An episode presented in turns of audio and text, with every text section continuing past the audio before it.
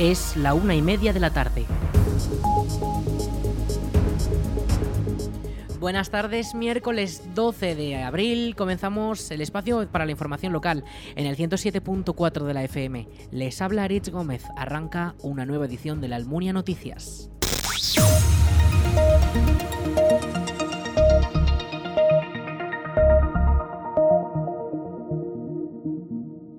Los vecinos de la Almunia estrenarán este jueves el servicio rural de expedición de certificados digitales. El ayuntamiento ha hecho público que el equipo responsable se trasladará al municipio para poder atender a los vecinos que quieran obtener su certificado digital o renovarlo. Esto podrá hacerse de 9 de la mañana a 2 de la tarde este jueves en el ayuntamiento de la Almunia. Para ello es necesario pedir cita previa en las mismas oficinas del consistorio.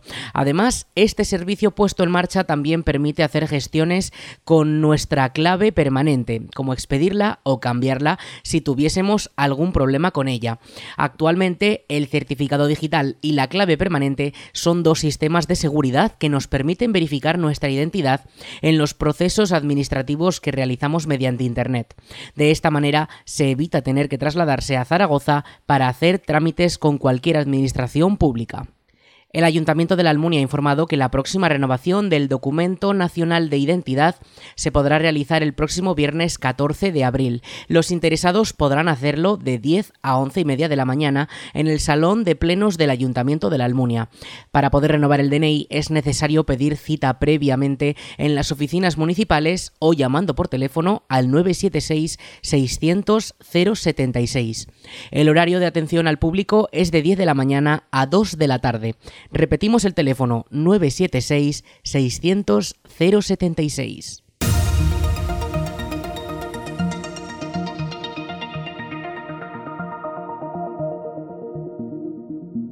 Ya puede visitarse la ruta botánica La Naturaleza Cultivada, Ruta Carra la Hilera, un recorrido de dos kilómetros con una veintena de carteles informativos gracias a los cuales los visitantes podrán conocer distintos cultivos de la localidad o los usos del agua y sus infraestructuras.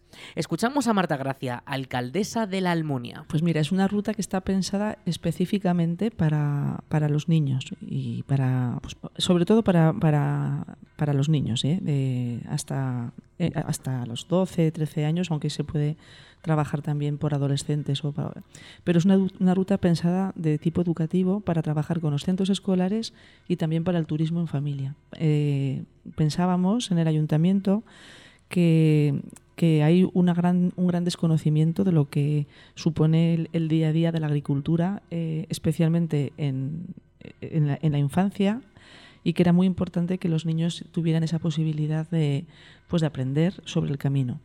Y que un recurso muy interesante era pues, señalizar una, un camino que muchas veces utilizan los, las familias para pasear. La ruta tiene un gran interés didáctico y se completa con códigos QR que permiten acceder a una web con información que va mucho más allá de la agricultura, ya que también se centra en la lengua, la historia o las matemáticas. Una actividad que permitirá a los más jóvenes de la localidad descubrir su territorio. En un primer momento estaba pensada para hacerlo bastante más lejos, pero, pero vimos que era más conveniente hacerla en, una, en un camino muy accesible para, para ir con colegios, eh, tanto de la Almunia como de otras localidades, y para hacerlo pues, o bien con profesores o bien con, con, los, con las familias que pueden ser de la Almunia o también de otras localidades, porque lo que se hace en esta ruta es señalizar eh, plantas o instalaciones que, o bien, o bien plantas que producen comida, pues manzanos, cerezos, almendros, olivas, eh, pero también eh, zarzas, la zarzamora que nos da, que nos da moras, las los moreras que nos daban hojas para la industria de la, seda, para los gusanos de seda, los juncos y las cañas que, permitían, que se utilizaban como material de construcción, eh, la uva, la vid que, que sirve para hacer vino.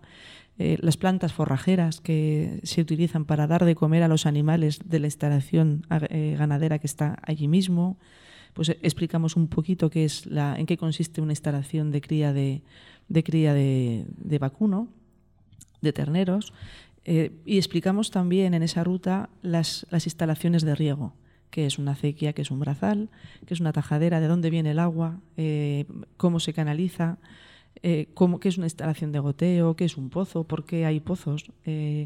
Que es un sindicato de riegos. La ruta ha sido creada gracias a una propuesta del agricultor local José Luis Gómez y cuenta con poco desnivel, lo que la hace perfecta para todos los públicos. El recorrido comienza en la rotonda junto al Colegio Nertobrega y discurre por el camino de Carra y Lera. Además, la interactividad con la web y los paneles permite poder ver toda la información también reflejados desde casa una vez ya terminada la ruta. La información sobre este recorrido puede encontrarse en la web del ayuntamiento, laalmunia.es.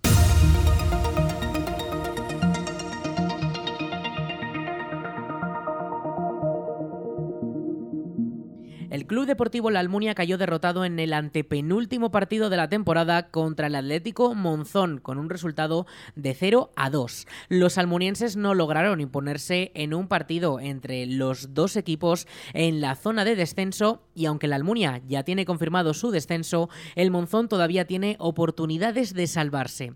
El primero de los goles fue obra del rival Federico, que acabando el primer tiempo logró sumar un tanto. Ya a punto de acabar el segundo tiempo fue el contrincante Izan Fernández el que sentenció el marcador con un segundo gol.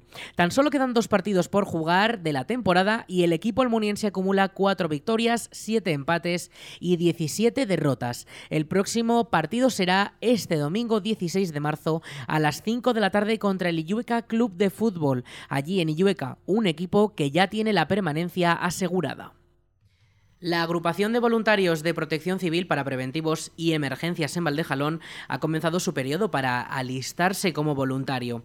Desde protección civil se realizan labores como atender las emergencias, ayudar a las autoridades en la organización de eventos también o incluso formarse para prevenir riesgos y estar preparado en cuanto a seguridad. Desde la agrupación de Valdejalón buscan nuevas incorporaciones para poder aumentar los recursos humanos y llegar a todos los eventos y emergencias donde puedan ser necesarios en toda la comarca. Más información sobre cómo hacerse voluntario de protección civil en el correo voluntarios.valdejalón.aragón.es y en el perfil de Facebook Protección Civil Valdejalón.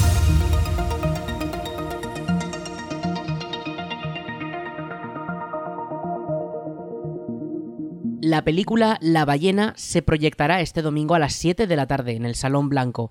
La Concejalía de Cultura y Participación Ciudadana ha programado este drama estadounidense de 2022 que cuenta con dos premios Oscar a Mejor Actor y a Mejor Maquillaje. La historia está protagonizada por el actor Brendan Fraser, quien interpreta a un solitario profesor de inglés con obesidad severa que intenta reconectar con su hija adolescente en una última oportunidad de redención. Eres una persona maravillosa, Ellie. No podría soñar con una hija mejor que tú. ¿Qué? ¿Ahora vas a hacer de padre? ¿Quién iba a querer que yo formara parte de su vida? ¿No hablas nunca con mamá? Solo me cuenta cosas sobre ti. ¿Por qué? Porque es lo único que me interesa. ¿Por qué has ganado tanto peso? Una persona cercana a mí falleció y me afectó bastante. Llevas sin verla desde que tenía ocho años y ahora quieres volver a conectar con ella haciéndole los deberes. Lo siento. No, esto no me gusta, no me parece buena idea. Lo siento. Como digas que lo sientes otra vez, te clavo un cuchillo, te lo juro por Dios. Adelante, ¿y qué me va a hacer? Mis órganos internos están a 60 centímetros. La película cuenta con una calificación para mayores de 16 años y las entradas ya pueden adquirirse en aragontickets.com y como siempre, un rato antes de que comience, en taquilla. Lo maravillosa que es. Necesito saber que va a tener una vida de gente en la que se preocupe por los demás y que estará bien. Necesito saber que por una vez he hecho algo bien en mi vida.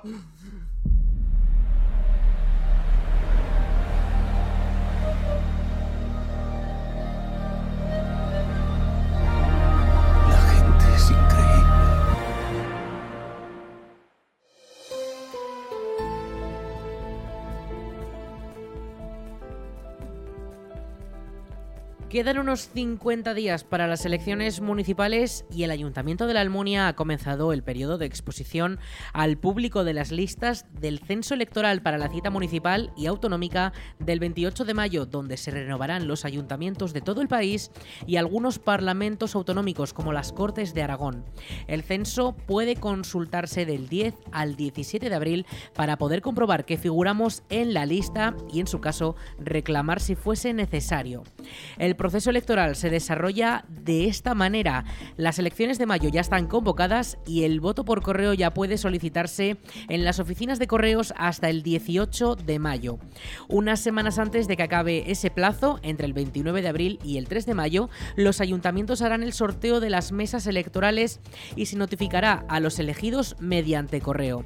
La campaña electoral comenzará el viernes 12 de mayo a las 12 de la noche y finalizará dos semanas después el viernes 26 a las 12 de la noche. El sábado será la jornada de reflexión donde no se podrá hacer campaña ni pedir el voto ni publicar sondeos y finalmente el 28 de mayo los colegios electorales abrirán a las 9 de la mañana. Tras 11 horas abiertas, las urnas cerrarán a las 8 de la tarde y poco después ya se podrán conocer los resultados poco a poco de los municipios y de las elecciones autonómicas.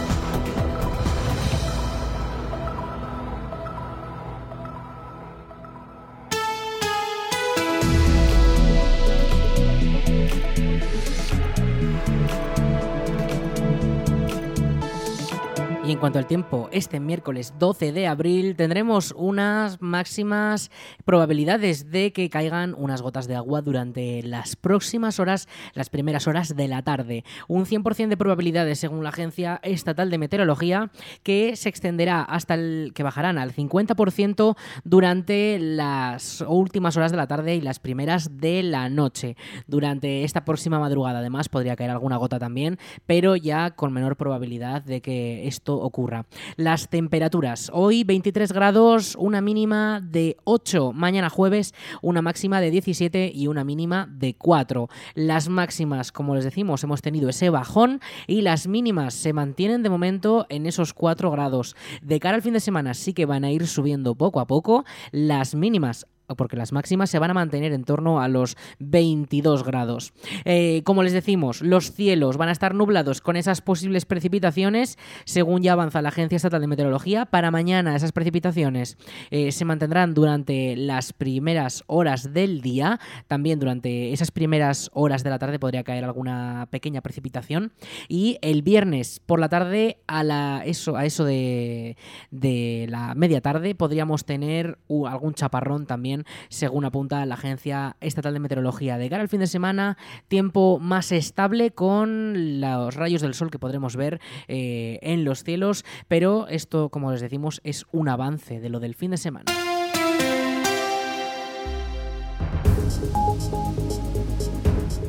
Hasta aquí la información local en la Almunia Radio. En unos minutos a las 2 toman el relevo nuestros compañeros de Aragón Radio Noticias. Más información en laalmuniaradio.es.